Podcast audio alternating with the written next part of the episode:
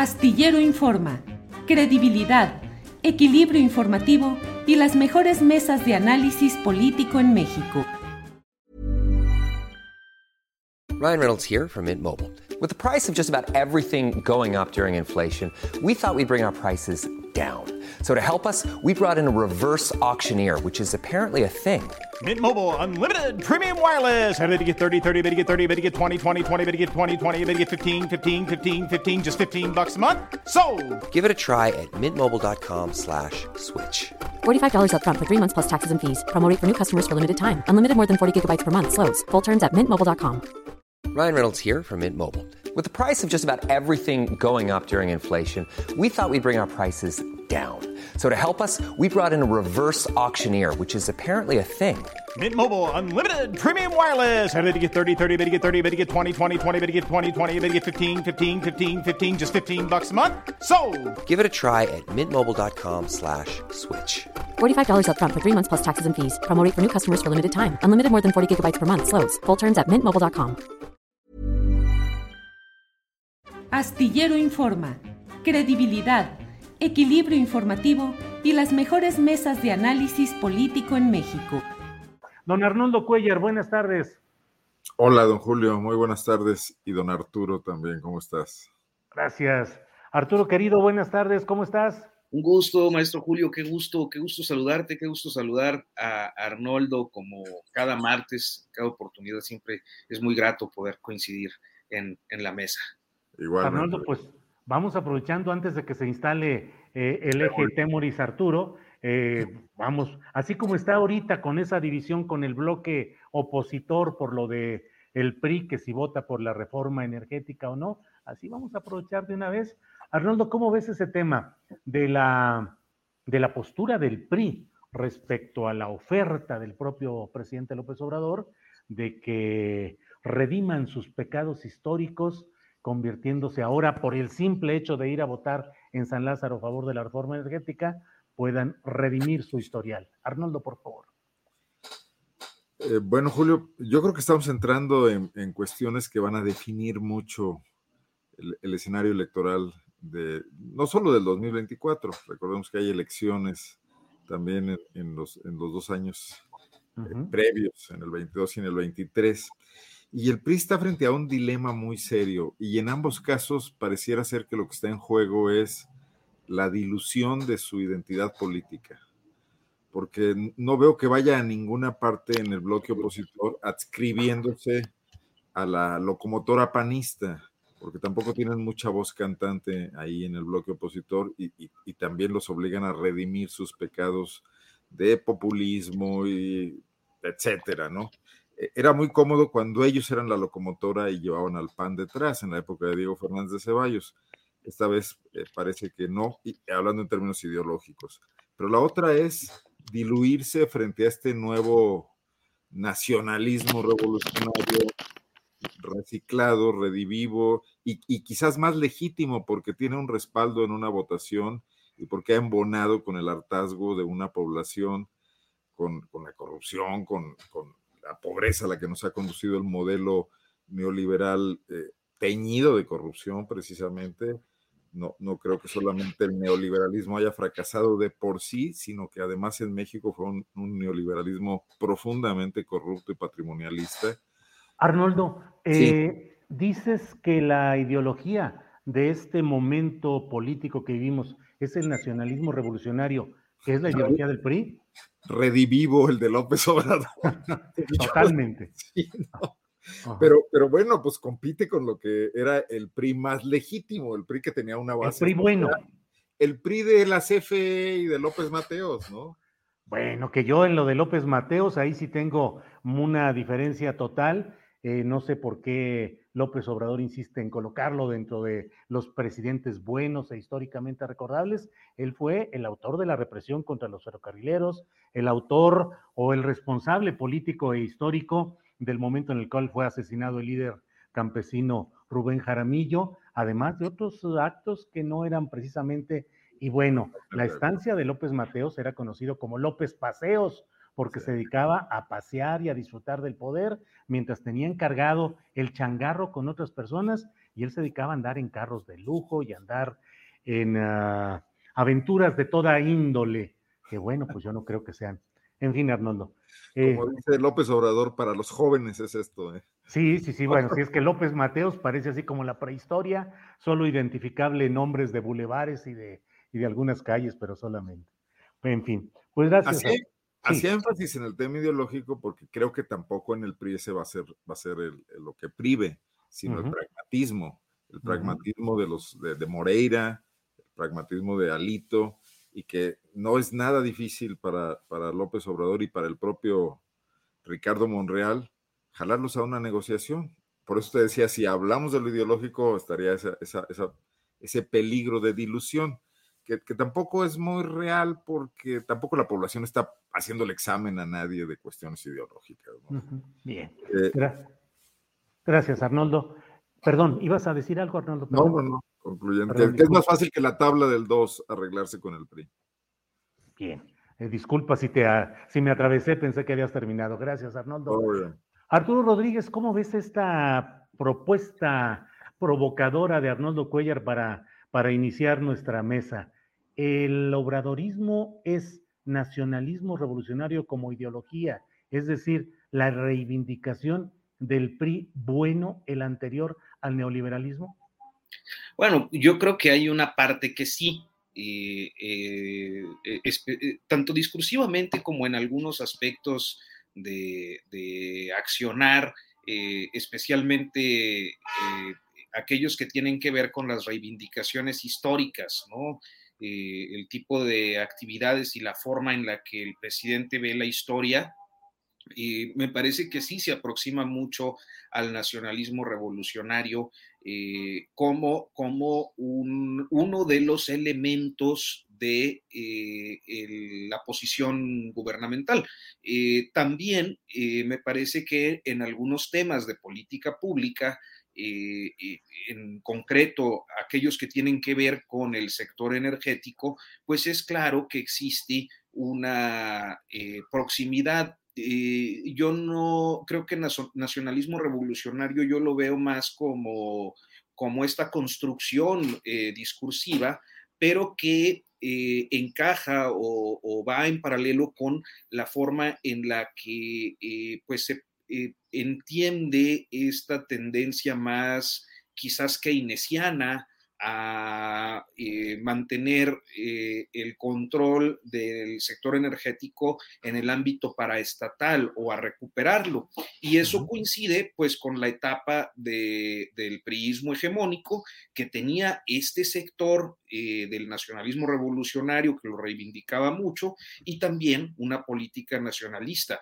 ¿Por qué es así? Pues claro, es un proceso natural. El propio presidente, como en su oportunidad, eh, los padres fundadores del PRD, hoy morenistas, como Cuauhtémoc, bueno, Cuauhtémoc no, pero en el caso de Cuauhtémoc Cárdenas, Porfirio Muñoz Ledo y Figenia Martínez, que le van a dar la Belisario Domínguez, como uh -huh. figuras más visibles de lo que fue la corriente democrática del 86-87 y posteriormente la decisión, la uh -huh. ruptura en el PRI reivindicaban precisamente esta parte del nacionalismo revolucionario y eh, de manera muy destacada en el tema económico su desconfianza y su oposición a eh, las políticas neoliberales que se habían empezado a implementar desde el sexenio de Miguel de la Madrid. Entonces, eh, si recordamos, el presidente López Obrador, pues a partir de 1988 se suma a esta corriente para fundar o ser uno de los fundadores o de los primeros miembros del PRD.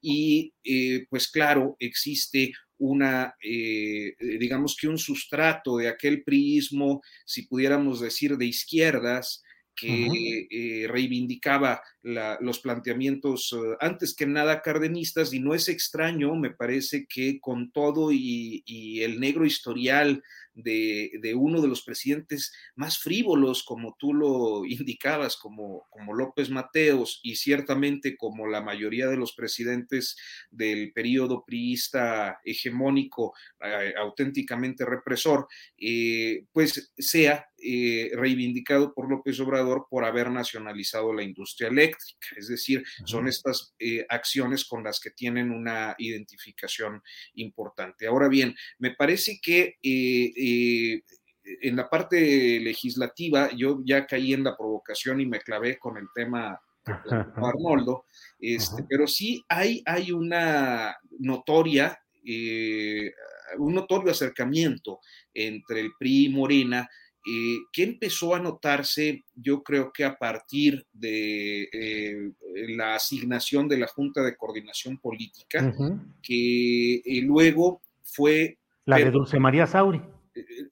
No, la de Rubén Moreira. La de ahora de Rubén Moreira. y que además, bueno, pues esto ocurre después de aquel guiño presidencial de la segunda semana de junio, cuando el presidente López Obrador también le da un zape al Partido Verde y al PT, que están eh, un poco encaprichados, unos por pues eh, las disputas internas que traen en el caso de los verdes y otra por los resentidos que andan en el PT por la pérdida de fondos de los Endis. Este, y dice, entonces se avienta una de tres bandas, ¿no? Dice, bueno, pues podemos, podemos negociar con el PRI y eso se va consolidando, primero con, el tema de Rubén Moreira y en las semanas recientes con, eh, que es un, asunto que abordaba, en, eh, perdón, el autogol en la columna del Heraldo del pasado sábado, con esta relación tan cercana en el reparto de las comisiones que luego no logran concretarse por una aparente bronca entre eh, Ricardo Monreal y, e Ignacio Mier, pero que les da el acuerdo para eh, repartirse las comisiones con muy buenas posiciones para el PRI. Eh, básicamente Nacho Mier y Rubén Moreira se la han pasado trabajando juntos durante el primer mes y eso eh, coloca en una situación de debilidad a la alianza opositora, no sin dejar de lado una parte que me ha llamado la atención, quizás muy instalada en la parte que luego los periodistas omitimos porque eh, lo relacionamos con la demagogia del discurso político, pero que eh, en diferentes oportunidades eh, Rubén Moreira ha hecho una crítica al ultraneoliberalismo, de, en estas palabras, ultraneoliberalismo del sexenio pasado.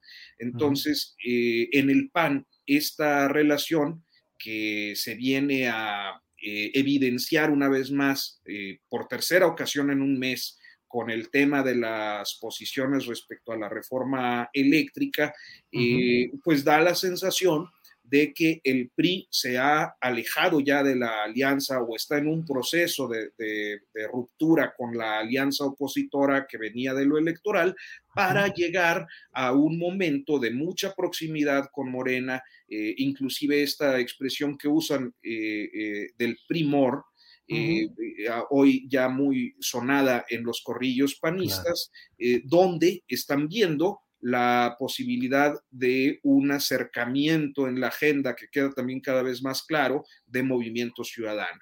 Entonces, a grandes rasgos diría esto muy, muy rápido de, la parte legislativa. Eh, me extendí por esa provocación, Julio y Arnoldo son los responsables. Ya ves, Arnoldo, lo que andas haciendo. Gracias, Arturo Rodríguez.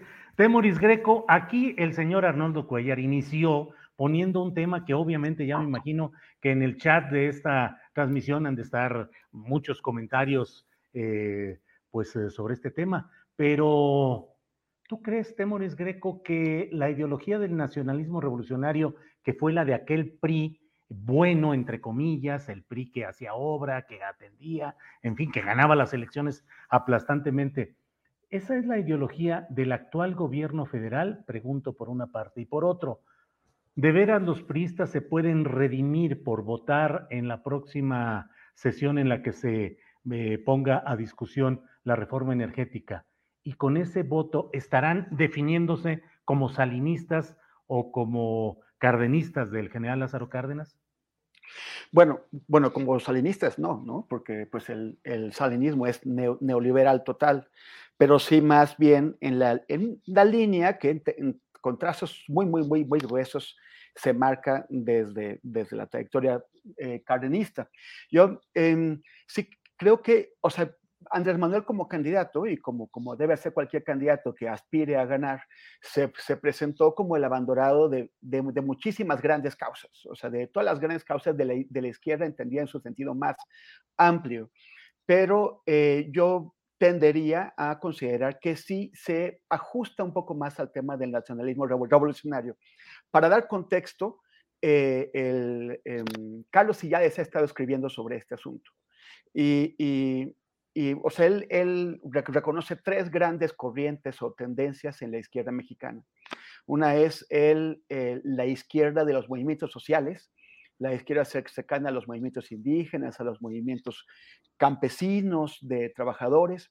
Otra izquierda que es la izquierda progresista, la, la, izquierda que está eh, pues mirando mucho hacia las situaciones que ocurren en las ciudades, ¿no? en, en, las, en las, clases urbanas, una uh -huh. izquierda cercana a, a, a, las causas de las, de las mujeres, de las, de las minorías, y otra que es la que se desprende del PRI, que es la del nacionalismo revolucionario. Para, para, para Illares no hay duda, eh, el, el, la, ideología eh, amlista se ajusta a la del nacionalismo revolucionario, ¿no? Es el, es, es el retorno de aquel, aquel brazo del PRI que durante tantos años fue hegemónico, pero que los neoliberales terminaron uh, arrinconando hasta, hasta expulsarlo.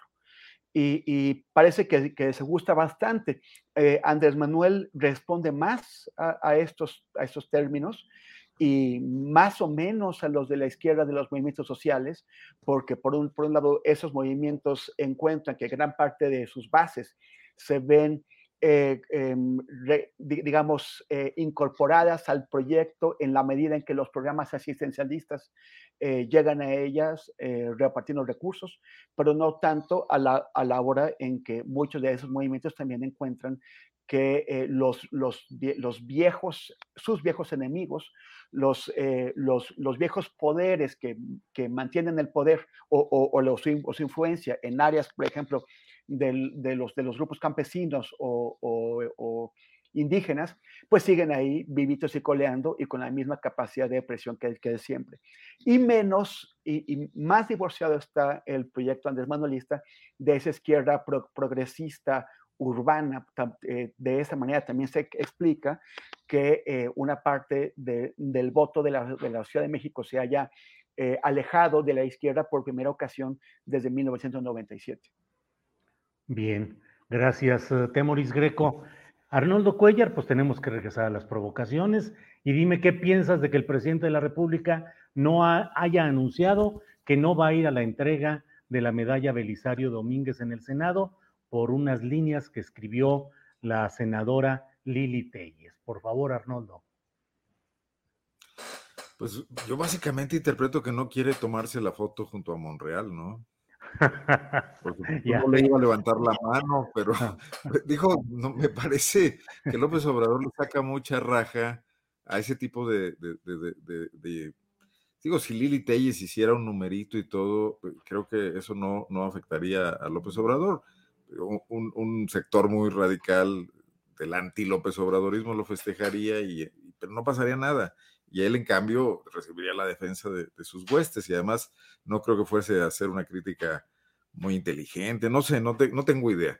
Pero sí lo retomó rápido, lo ha reiterado, lo ha dicho un par de veces. La maestra Ifigenia merecería, con todo el respeto que dice tenerle, eh, su presencia ahí.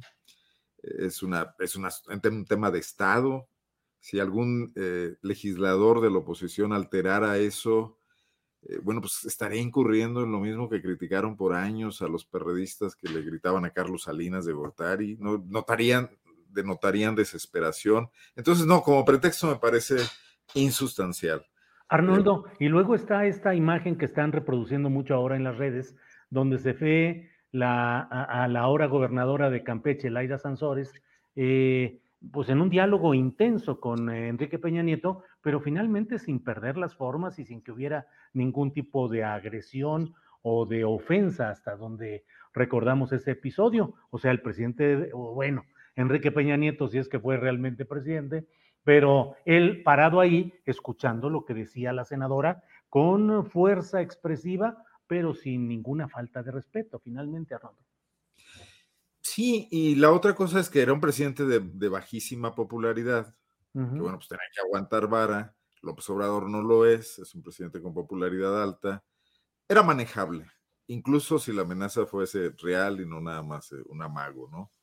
Pero me parece lo otro, me, parece que, que, sí está ya jugando esas cartas, no sé, no, no, Arturo quizás tenga más claridad porque reportea mucho en, las, en esos espacios legislativos cómo está la relación López Obrador-Monreal, eh, porque además lo, requiere para todo esto que va a pasar, requiere sus habilidades políticas para que la reforma avance. Eh, no, no, no, me, llamó mucho la atención este, que lo situara a tal nivel, porque además lo sacó de pronto lo sacó sin venir al caso, aprovechando el tema de, la maestra Ifigenia, ¿no? Bien, Arnoldo, muchas gracias.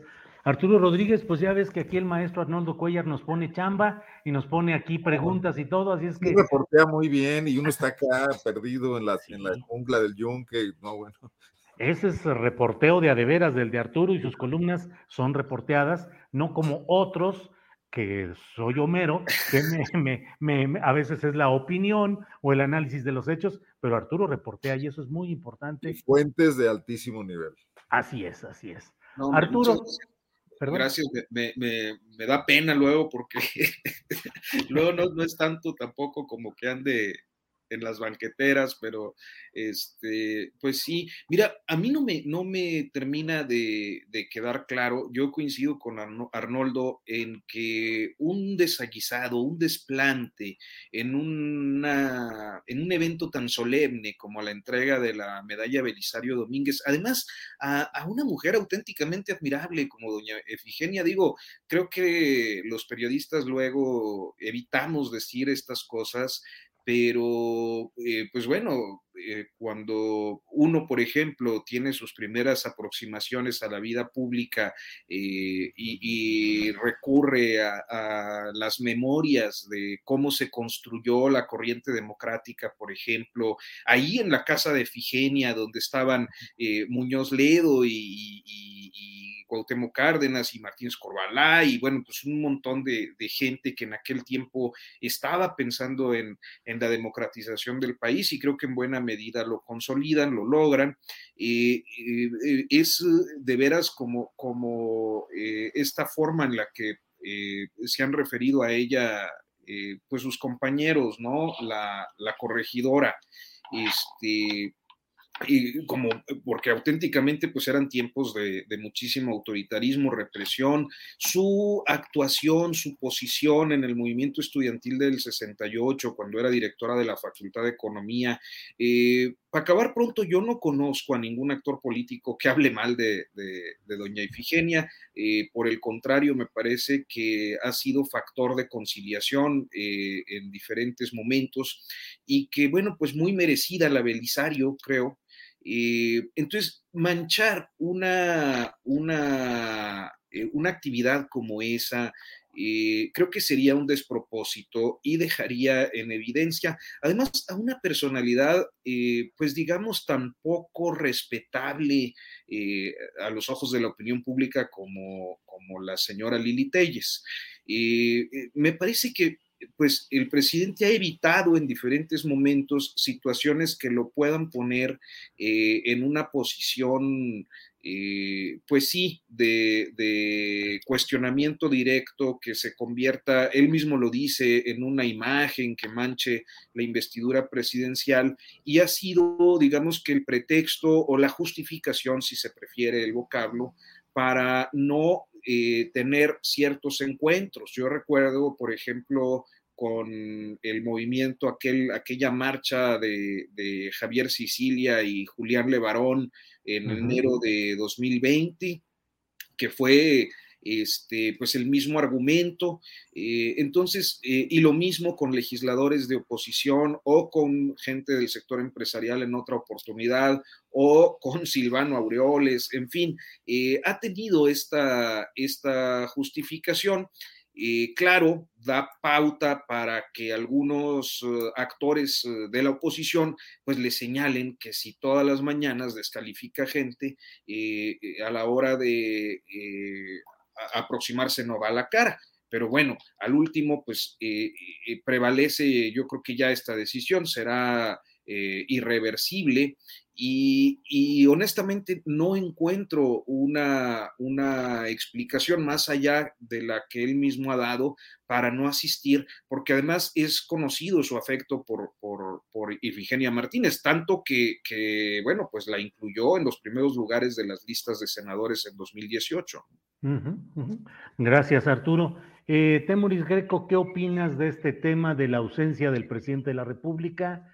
en la entrega de la medalla Belisario Domínguez por lo que escribió, lo que tuiteó eh, Lili Telles, y si eso, pues que alentará incluso a los opositores a tratar de emitir ese tipo de advertencias o amenazas para frenar la participación del presidente en ciertos actos, Temoris? Pues mira, hay que ver eh, cómo, cómo, estuvo Andrés Manuel hace un par de días en Huachinango, Puebla, cuando un grupo de manifestantes eh, dio portazo y entró en, en, en, donde estaba teniendo un, evento y el presidente los enfrentó, eh, los con conversación, no con fuerza como podría haber hecho otro presidente, y, y acabó echándolos al echándoselos a la bolsa y, salió con vivas de ahí, aplausos y todo, de la gente que había ido a confrontar. E, o sea, como desde cuándo Andrés Manuel va, le, tiene miedo a Lili Telles, ¿no? Pues sí. O, no es que le tenga miedo, miedo pero desde cuándo le, le saca una confrontación con una persona como Lili Telles. Si Lili Telles, o sea, no, no me pareció que en el tweet que hizo Lili Telles eh, eh, fuera tan amenazante como él lo interpretó. Pero, pero si ella fuera así, con, su, con la baja, o sea, con su ausencia de argumentos, con sus actitudes de energúmena, Andrés Manuel tiene esa risita. Y si ella hubiera hecho algo así, bastaba con que el presidente hubiera, hubiera hecho esa risita y la demuele. La tumba no, no tiene ni siquiera que contestarle. Con esa risita la acaba porque ella misma es su, peor enemigo, o sea, no, no, no va más allá de los, de, los, de los gritos y los aspavientos y los, y los sombrerazos. Entonces, no, yo tampoco creo que Lili Telles haya espantado al presidente, lo, lo, lo siento, lo siento por la, por la, por la maestra Ifigenia, que sí que merecía la presencia de, de, de López Obrador en eso que sigue siendo un periodo histórico por el que ella misma peleó muchísimo a lo largo de toda su vida eh, lo siento y pues me pondría a buscar otras razones que explicaran la, decisión del presidente de no ir a entregarle o, no, participar en la entrega del Belisario Domínguez a la, maestra. Y posiblemente está eso, en que, en que está manteniendo una, sana distancia con, con Monreal.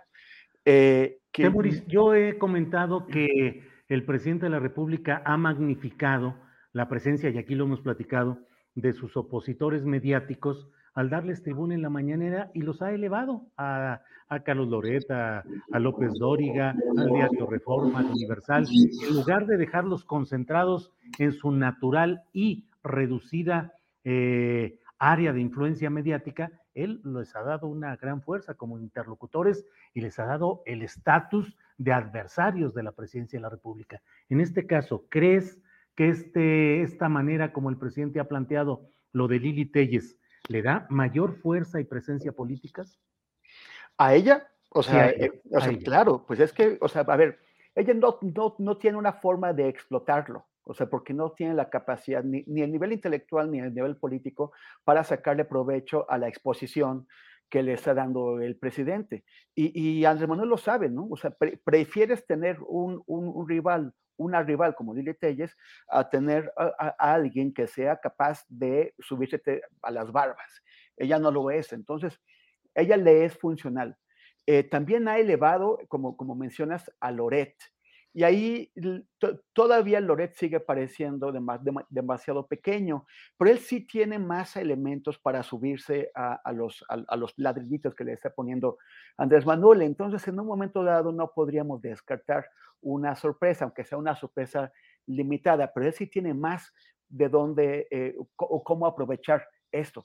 En el, caso de Lili Telles, pues es nada más de, dejarla. Ella tiene un pequeño grupo de aplaudidores que son los que creen que, que, que ser un energúmeno eh, eh, funciona o, o, de, alguna forma representa sus emociones, no un proyecto que tenga alguna solidez.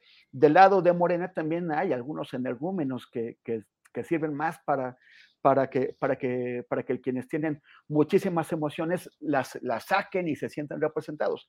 Pero no, no, hay, no, hay, no hay proyectos. Entonces yo, yo creo que el presidente tiene bien, bien medida a Lili Telles y eh, cualquier opositor que quisiera seguir ese camino, yo creo que, que tienen más colmillo que Lili y, se la saben que no es tan fácil, porque igual intentan provocar a Andrés Manuel y Andrés Manuel sí les toma el guante y, se enfrenta a ellos y no les va tan bien.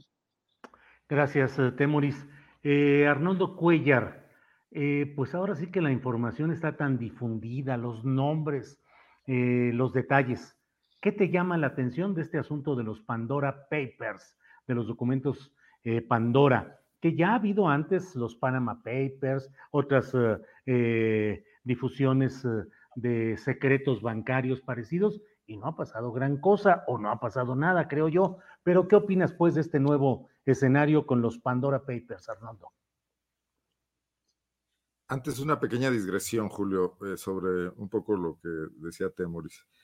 Eh, creo que López Obrador tiene una extraordinaria lectura, maquiavélica lectura. No, sé si le haga bien a la democracia mexicana, pero le hace mucho bien a su proyecto de, la oposición, de, sus opositores, de lo descompuestos que están sus opositores, y les inventa estos temas donde, bueno, basta ver que Loret ya participa en algunas encuestas como potencial precandidato presidencial, ¿no?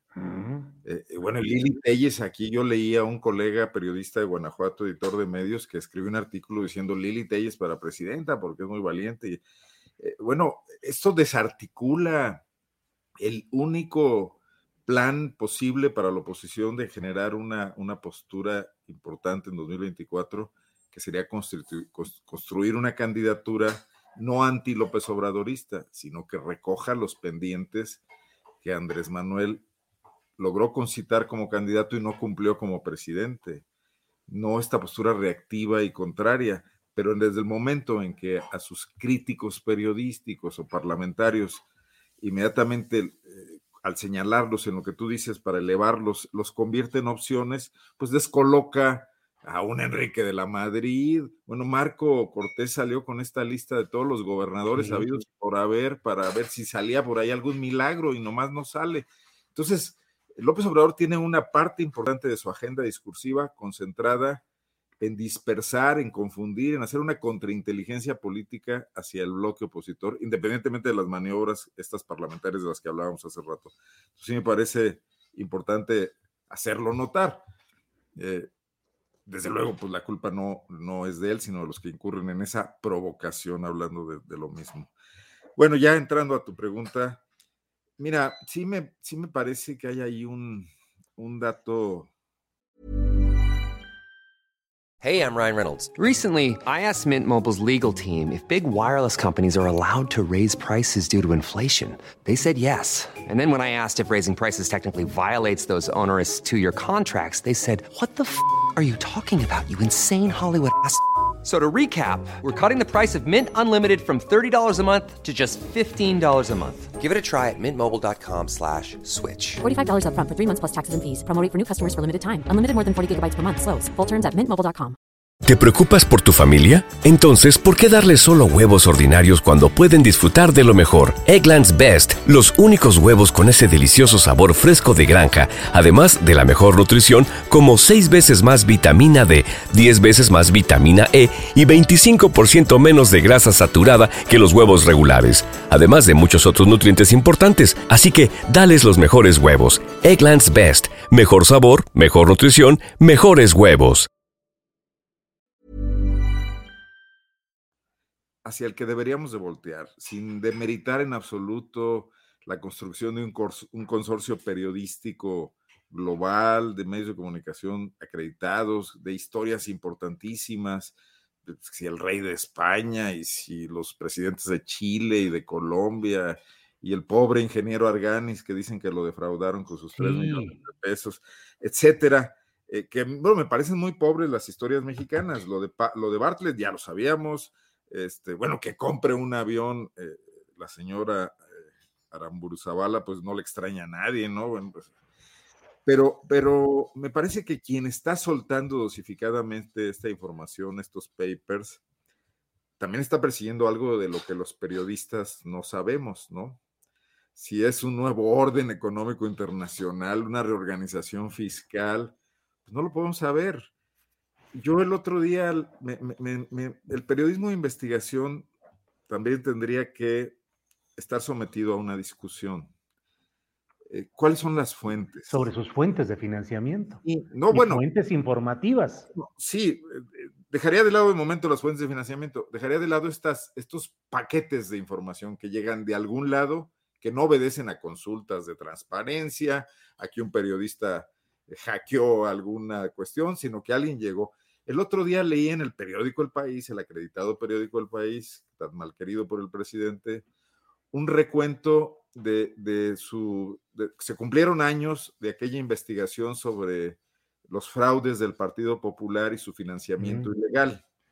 Y entonces decían, la gran investigación del país. Y acto seguido, en el primer párrafo del reportaje que conmemoraba ese logro periodístico, decía, cuando llegaron a la redacción aquellas cajas conteniendo cientos de miles de papeles, fue un gran trabajo ordenarlas. Y tú dices, ¿y de dónde venían esas cajas? ¿De parte de quién? Esas cajas. Porque desde el periódico más chiquito de Tinguindín hasta el país, cuando alguien te suelta un documento a ti, periodista, para que tú vayas y, y presentes una investigación, ahí hay una intención.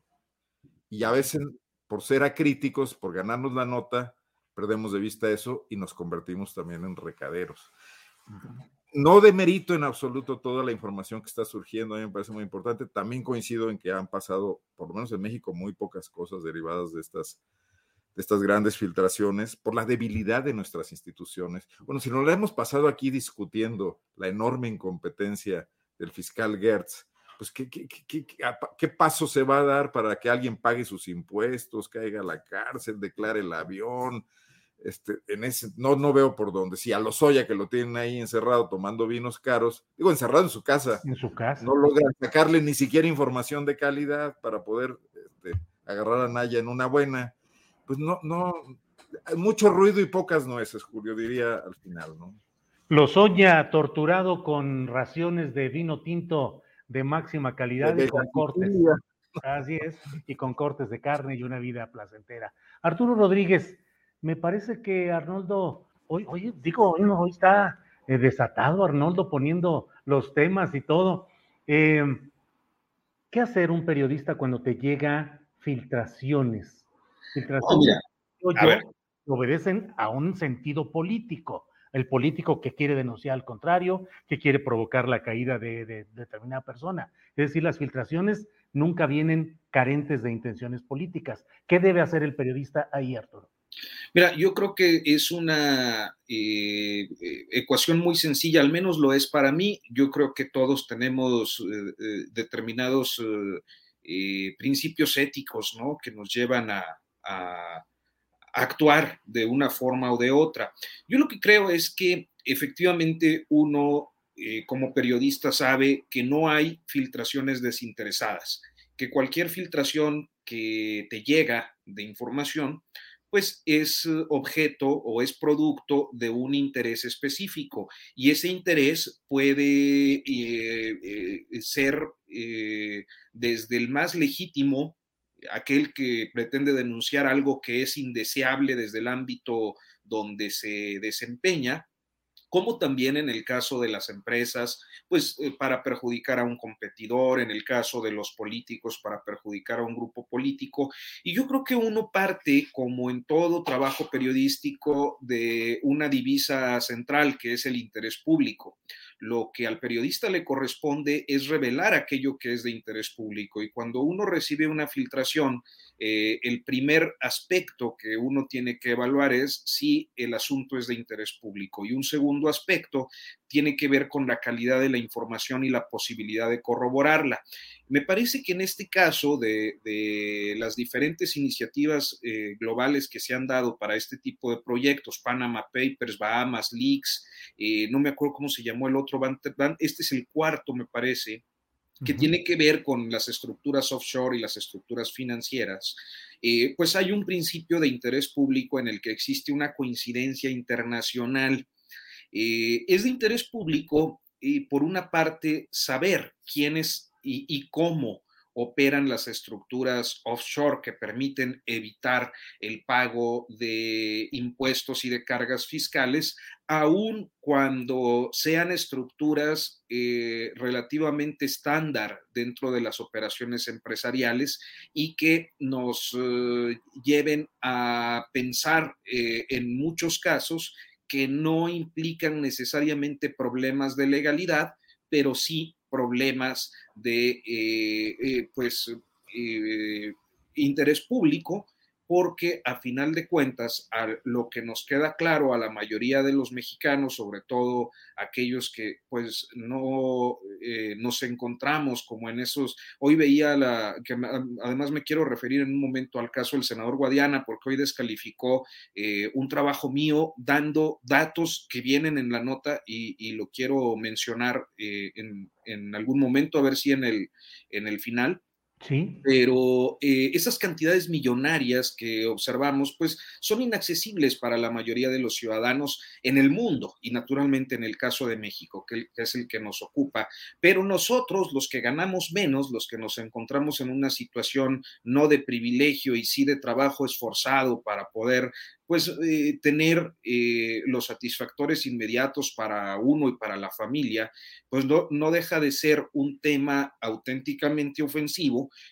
que eh, esta gente ganando tantísimo dinero sea capaz de buscar los recovecos legales para no pagar impuestos. Yo sé, insisto, que quizás en muchos casos se trata de estructuras estándar que no son eh, necesariamente ilegales, pero que sí me parece interesante verlas desde el interés público, eh, en especial cuando los colegas han sometido esta filtración a los procesos de verificación y de reporteo más eh, pues exhaustivos para que se generen piezas periodísticas que eh, pues resulten eh, interesantes de leer, atractivas y nos permitan también, también conocer a quienes se valen de estos esquemas. Entonces, pues yo, pensaría eso, Julio. Es decir, la, filtración en sí misma no es mala. Creo que depende de esos dos factores, el interés público por una parte y por otra el proceso de verificación y de ampliación de la información en su caso. Gracias, Arturo Rodríguez, director de Notas sin Pauta. Vamos con Temoris Greco. Temoris, ¿qué opinas de este tema de los eh, Pandora Papers con sus antecedentes, eh, Bahamas Leaks, eh, Panama Papers, en fin, lo del Banco de Andorra? En fin, ¿qué opinas sobre este tema? Y no sé, en particular sobre qué uso debe dar un periodista de las filtraciones que recibe y que pues indudablemente tienen una intencionalidad política. Bueno, el, que le faltaba aquí al, querido Arturo era el Paradise Papers, que es eh, el otro, la, otra filtración importante. Y hay antecedentes, ¿no? Hay una, la de, eh, ustedes se acuerdan de un funcionario de un, de un, banco suizo que, que, en algún momento decidió romper con el banco. El banco se llama Julius Baer, el funcionario no me acuerdo, pero es uno de los principales bancos suizos. Reveló documentos y ahí nos, nos enteramos que tenían que, ese banco guarda dinero de, dictadores, de gente que ha cometido nobles masacres y de, nada menos que del responsable directo, operador de la, de la guerra sucia en México, el, entonces coronel, luego, general Acosta Chaparro. Y ahí tenía millones de dólares guardaditos eh, el tipo, ¿no? Y, así ha habido varios. Yo creo que si, que si te cae una filtración, necesariamente tienes que preguntarte por qué y a quién sirve. Pero también, como dice Arturo, pues está, a ver, eso de interés público eh, eh, es, es, sólido lo que me están dando. En el, en el caso de, de, este escándalo de los, de, los Pandora Papers, eh, pues son, este es un consorcio internacional con los mejores periodistas de investigación del mundo. Y no, no dudo que hayan tenido discusiones sobre cuál es el objetivo de esta filtración, para qué sirve, qué papel pueden, pueden cumplir ellos, y después de eso llegaron a la, conclusión de que, de que eh, era necesario, de que, de que cualquier costo que esto pueda tener es menor que el beneficio que van a tener sociedades de todo el mundo al momento de que eso se discute y es de conocimiento público. No me imagino a, los colegas y, a las colegas de, proceso, de Aristegui Noticias, de, de Quinto Elemento, de Univisión, reteniendo esta información, porque evidentemente es importante para, todo el mundo conocer qué es lo que está pasando. Y hemos avanzado un paso, hemos avanzado un paso en entender cómo todo el sistema financiero internacional está hecho, está diseñado para permitir que se produzca eh, eh, este lavado de, dinero, este eh, esconder dinero, evasión de impuestos, dinero que llega de cualquier procedencia ilícita, todo eso va. o sea, sabemos, o sea, eso, estas campañas internacionales, esas discusiones que se dan en el foro de, de, Davos y otros espacios, en donde se comprometen a acabar con, con, con, estos eh, mecanismos que, que, permiten lavar, esconder dinero, son eh, en, enormes gestos de cinismo. Ya lo sabíamos porque los, los, las mismas potencias que, mantienen esta discusión y que tratan de lavarse la cara ante sus electorados, ante sus ciudadanías, son las que tienen estos, estos eh, eh, paraísos fiscales. O sea, no es solamente una islita, una nación eh, isla en el, Caribe o en el Pacífico quienes lo tienen. Estados Unidos tiene Guam, tiene las Islas Vírgenes, tiene Delaware, uno de los estados, tiene eh, eh, eh, Nevada. O sea, los paraísos fiscales están adentro de Estados Unidos, como están adentro del Reino Unido, que tiene las Islas del Canal y tiene Gibraltar, China tiene Hong Kong y Macao, la Unión Europea tiene Luxemburgo, Liechtenstein, Andorra, o sea, Mónaco, o sea, ellos mismos tienen los, los paraísos fiscales. Suiza tiene Suiza, entonces, eh, o sea, entonces ya, ya vemos que las mismas instituciones que cada año se comprometen en que van a combatir todos estos mecanismos como el Citibank, eh, HSBC, eh, eh, Goldman Sachs, estas instituciones son las mismas que son los grandes operadores de, de, de estos lavado y escondite. Y también es, estas filtraciones como la de ahora nos permite ver que los mismos señores que, que, que, tienen estas declaraciones de que van a combatir el, el, lavado y, y, el escondite de, dinero y la evasión fiscal son los que están utilizándolas. Estamos hablando de presidentes, de gobernantes, de legisladores, de fiscales, de jueces, de, los, de los funcionarios encargados de la persecución de esos delitos. Ahora mismo lo, estamos, ya lo habíamos visto con con el Panama Papers, pero otra vez estamos viendo que los mismos eh, responsables de la persecución de esos delitos se están beneficiando de esos delitos y así están escondiendo su dinero en, bien habido y mal habido en, en, en estas eh, cuentas opacas y con esas sociedades y con esas estructuras. ¿Y qué, qué, es lo que pasa? Que gracias a que es posible, que si, si tú cometes crímenes o evades impuestos cometes masacres como dictador o, haces todo tipo de, o, traficas con drogas, con personas, con mujeres, con contrabandos diversos. Eh, y, tienes, ¿por qué, por qué haces, o sea, ¿por qué harías esto si no tuvieras la certeza de que existe un sistema financiero internacional que te permite lavar este dinero y esconderlo? O sea, estos, estos, ejecutivos de, Wall Street y de la City de Londres y de Panamá son los grandes cómplices y los beneficiarios de estos esquemas, de, los crímenes que se cometen en nuestros países. Solamente que los criminales en nuestros países tienen algún tipo de riesgo de ser descubiertos, procesados y encarcelados. Eh, los ejecutivos no. A los ejecutivos no les hacen nada y, lo, único que hacen es comprometerse a que si, si, llegan a ser descubiertos, se comprometen a que van a hacer bien las cosas y todo sigue andando como siempre. Es un sistema financiero perverso y nos están tomando el pelo cuando nos dicen que están intentando acabar con el lavado, con, con el escondite, con la, con la evasión. Temoris Greco, gracias por estas reflexiones. Yo quisiera eh, sí. volver sobre este tema. Porque a mí me parece que, que, las historias periodísticas que surgieron del Pandora Papers, no, ninguna me parece particularmente impactante. O sea, decir que el rey de España emérito quiso hacer aquello y que y con su novia quiso mover ciertas cosas, e, es hablar de una intención. Y que Pep Guardiola aprovechó la amnistía fiscal para traer su dinero de Andorra, bueno, pues supongo que era legal porque había una amnistía fiscal. Entonces veo que la construcción de historias periodísticas les costó mucho trabajo. Mm.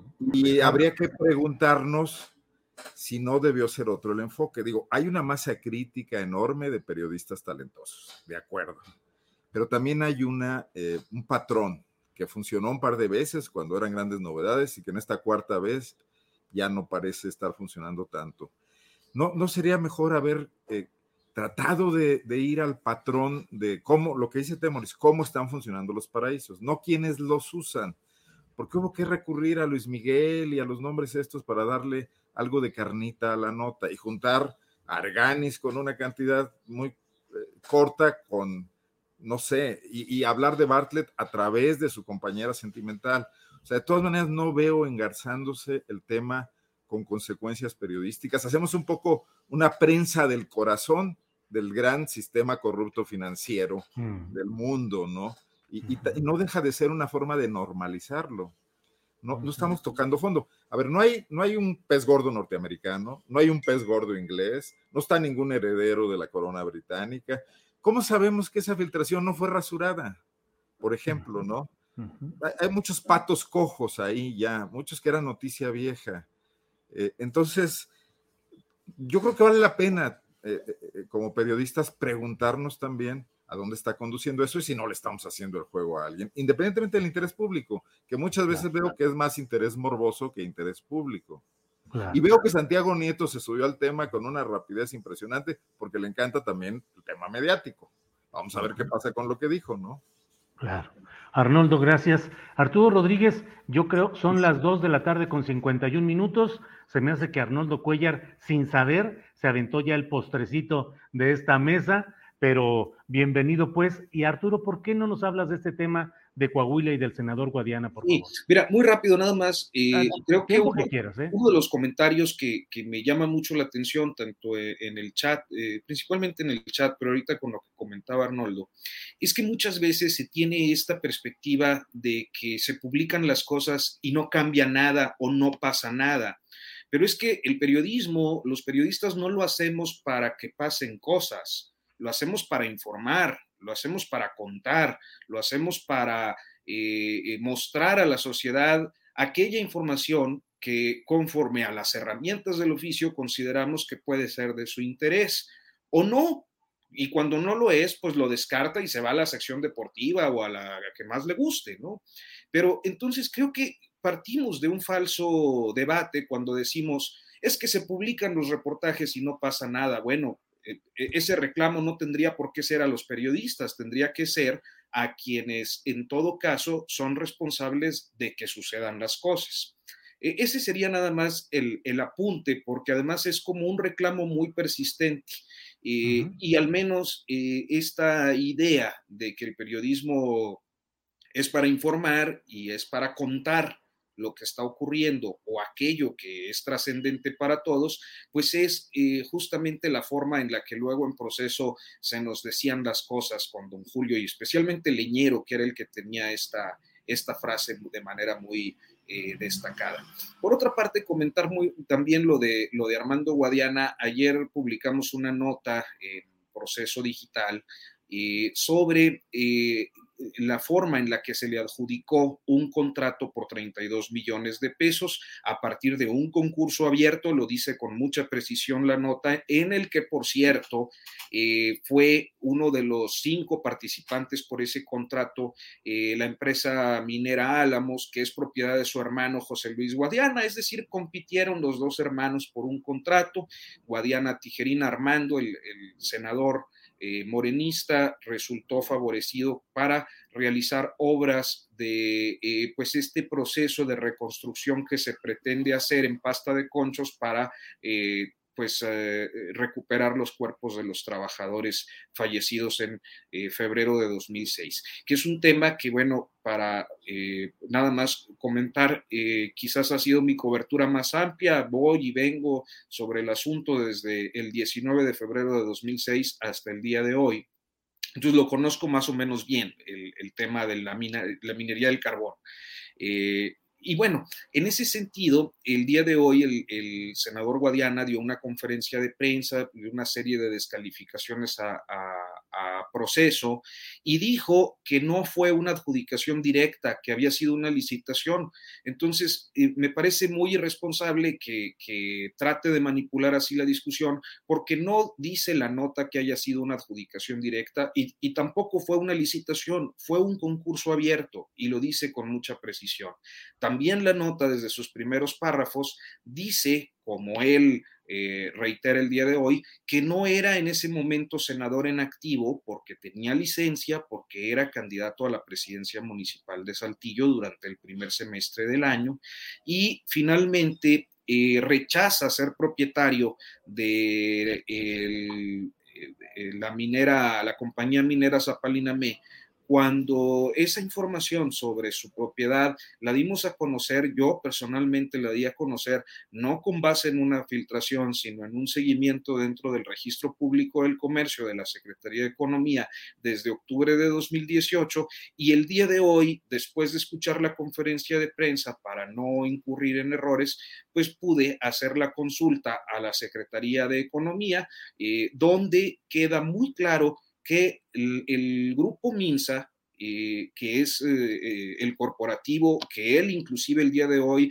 admite como de su propiedad para justificarlo de los Pandora Papers y, y, hasta da un informe ahí largo de los ingresos que ha tenido, pues tiene como una de sus subsidiarias a la compañía minera Zapalinamé, esta empresa que consiguió un contrato con la Comisión Federal de Electricidad. Entonces, nada más quise hacer estas precisiones aprovechando el espacio. Ya eh, mi colega Nelly San Martín creo que pues le ha dado seguimiento a este asunto, fue quien hizo el cuestionamiento el día de hoy en el Senado y, pues hizo la nota correspondiente con, con estos datos también, este, pero que me parece eh, importante porque sí considero que es muy injusto cuando uno presenta una información perfectamente documentada y te tildan de mentiroso sin más, atribuyendo eh, un tema político de fondo o bueno, este tipo de situaciones que ya conocemos como en una imitación bastante mediocre, por cierto, de lo que hace el presidente por las mañaneras, eh, pues algunos políticos morenistas intentan hacer como lo ha hecho Armando Santana Guadiana el día de hoy en el Senado, Julio. Bien, gracias Arturo Rodríguez. Temoris Greco, son las 2 de la tarde con 57 minutos, así es que ya estamos en el final del programa. Te toca cerrar con la reflexión, comentario, lo que tú desees hacer, por favor, Temoris. Pues me, parece muy, muy importante lo que, lo que está diciendo Arturo sobre el senador Guadiana. Ojalá, Julio, eh, recorten esta parte de lo, que, de lo que dijo Arturo para que, para que se convierta en una respuesta y podamos eh, impulsarla en, en redes sociales porque, porque sí, ese tipo de, gestos de, cinismo, de, responder a otras, de pretender que te dijeron otra cosa y hacer como que respondes a ello, o sea, que son básicamente bombas de humo y engaños, eh, hay, que, hay que exhibirlos. Y para cerrar, este, bueno, voy, voy a lo del viernes pasado cuando la Comisión para la Verdad de, de Caso Ayotzinapa difundió dos conversaciones eh, hay, muchos, hay muchos puntos al respecto, pero uno de ellos es el del espionaje. O sea, a ver, o sea, claro que está el tema de por qué el ejército eh, guardó esta información durante tanto tiempo sin entregarla a los investigadores. O sea, ¿qué es lo que estaba haciendo? O sea, ¿por qué? O sea, ¿cómo se justifica que el ejército haya, eh, se haya reservado, se haya guardado, haya escondido información fundamental para entender qué es lo que pasó esa noche? O sea, es, otro de muchísimos indicios de que el ejército mexicano se ha negado a colaborar. Pero bueno, dando, yendo un paso más allá, había un espionaje, una intercepción de comunicaciones que estaba realizando el ejército mexicano, según eh, eh, lo, que, lo, que, lo que se ha informado, a a un, a un policía municipal y a unos presuntos delincuentes. Eh, ¿Cuántas más de esas comunicaciones eh, interceptó que sean de, utilidad para resolver el caso Iguala? Pero también, ¿por qué estaba el ejército mexicano interceptando comunicaciones? Legalmente el ejército mexicano no puede interceptar comunicaciones si hubiera algún tipo de, intercepción legal, la única forma es, o sea, la tienen que hacer policías civiles, investigadores, por orden de un juez. Tendría que haber una causa presentada. O sea, tendrían que explicarle al juez qué clase de investigación están haciendo, por lo cual es necesario que autorice estas, esta intercepción de comunicaciones. Entonces, si no la hizo el, el ejército mexicano, ¿quién la hizo? y por orden de qué juez, qué clase de, trabajo estaban haciendo. O sea, aquí se, se, arma, o sea, ¿a quién más estaban vigilando? O sea, realmente a cualquier policía municipal, a cualquier presunto delincuente, eh, solamente en Iguala, en otras partes del estado de Guerrero, en otras partes del país. ¿Por qué el ejército tiene acceso a, a estos si su eh, intervención en seguridad pública es de apoyo, no es de investigación. Entonces, ¿qué, tanto más está averiguando el ejército de esta forma? ¿En, qué, otro tipo de, informaciones de ciudadanos privados está poniendo sus manos? ¿Quién más está haciendo estos, estos espionajes? Volvemos al, al tema en el que hemos estado insistiendo ya desde el 2017, desde que se conoció el escándalo Pegasus. Hay un descontrol completo en, las, en, el, en el uso de aparatos de intercepción de comunicaciones, que es Pegasus, ese software israelí, pero no solamente Pegasus, hay una compañía italiana que se llama Hacking Team y hay otras compañías de varios países que están vendiendo sus, sus sistemas de intercepción de comunicaciones en México y lo compra cualquiera. Ya e, ellos dicen, solamente se, lo vendemos a autoridades gubernamentales, pero las autoridades gubernamentales muchas veces son los mismos grupos de criminales y, delincuentes.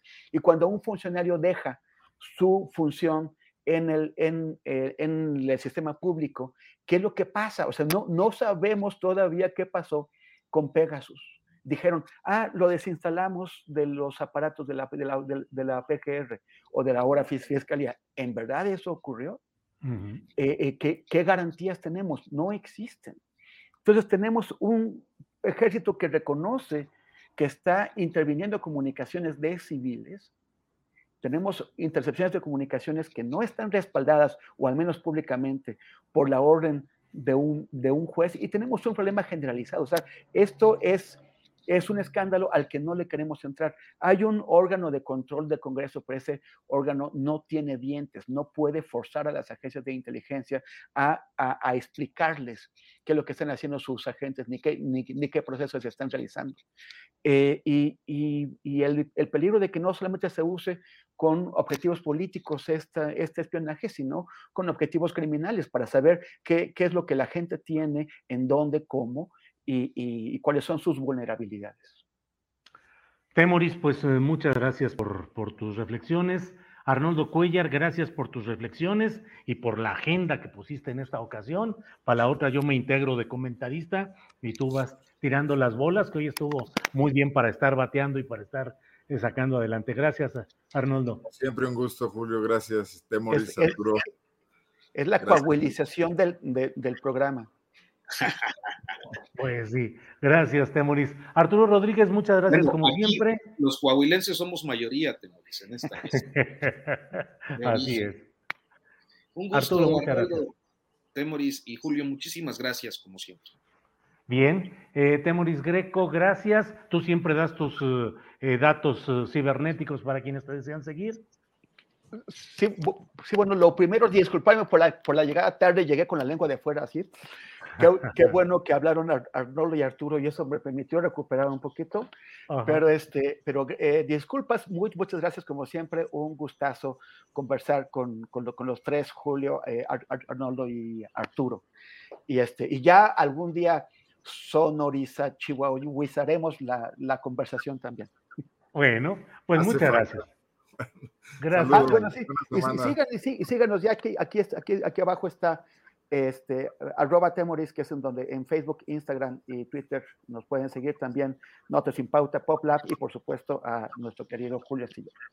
Gracias, gracias. PopLab, que puede verse en, en internet también, el trabajo sobre periodismo de Guanajuato y de la región, y Notas sin Pauta de Arturo Rodríguez, que tiene un trabajo también muy interesante ahí. Gracias. El, el, el canal favorito de Carlos Amarripa canal de YouTube, además. el, de, Arturo. Gracias a los tres y espero que nos veamos el próximo miércoles. Gracias. Hasta luego. Para que te enteres del próximo noticiero, suscríbete y dale follow en Apple, Spotify, Amazon Music, Google o donde sea que escuches podcast. Te invitamos a visitar nuestra página julioastillero.com. As a new Western Union customer, you can enjoy a $0 transfer fee on your first international online money transfer. Send money to your family and friends back home the fast, easy, and reliable way. Visit westernunion.com or download our app today to get started, and your first transfer fee is on us. FX gains apply, not available for credit cards and transfers to Cuba. Services offered by Western Union Financial Services Inc. and MLS 906983 or Western Union International Services LLC and MLS 906985. ¿No te encantaría tener 100 dólares extra en tu bolsillo? Haz que un experto bilingüe de TurboTax declare tus impuestos para el 31 de marzo y obtén 100 dólares de vuelta al instante. Porque no importa cuáles hayan sido tus logros del año pasado, TurboTax hace que cuenten. Obtén 100 dólares de vuelta y tus impuestos con 100% de precisión, solo con Intuit TurboTax. Debes declarar para el 31 de marzo. Crédito solo aplicable al costo de la presentación federal con TurboTax Full Service. Oferta sujeta a cambios o cancelación en cualquier momento. Para que te enteres del próximo noticiero, suscríbete y dale follow en Apple, Spotify, Amazon Music, Google o donde sea que escuches podcast. Te invitamos a visitar nuestra página julioastillero.com.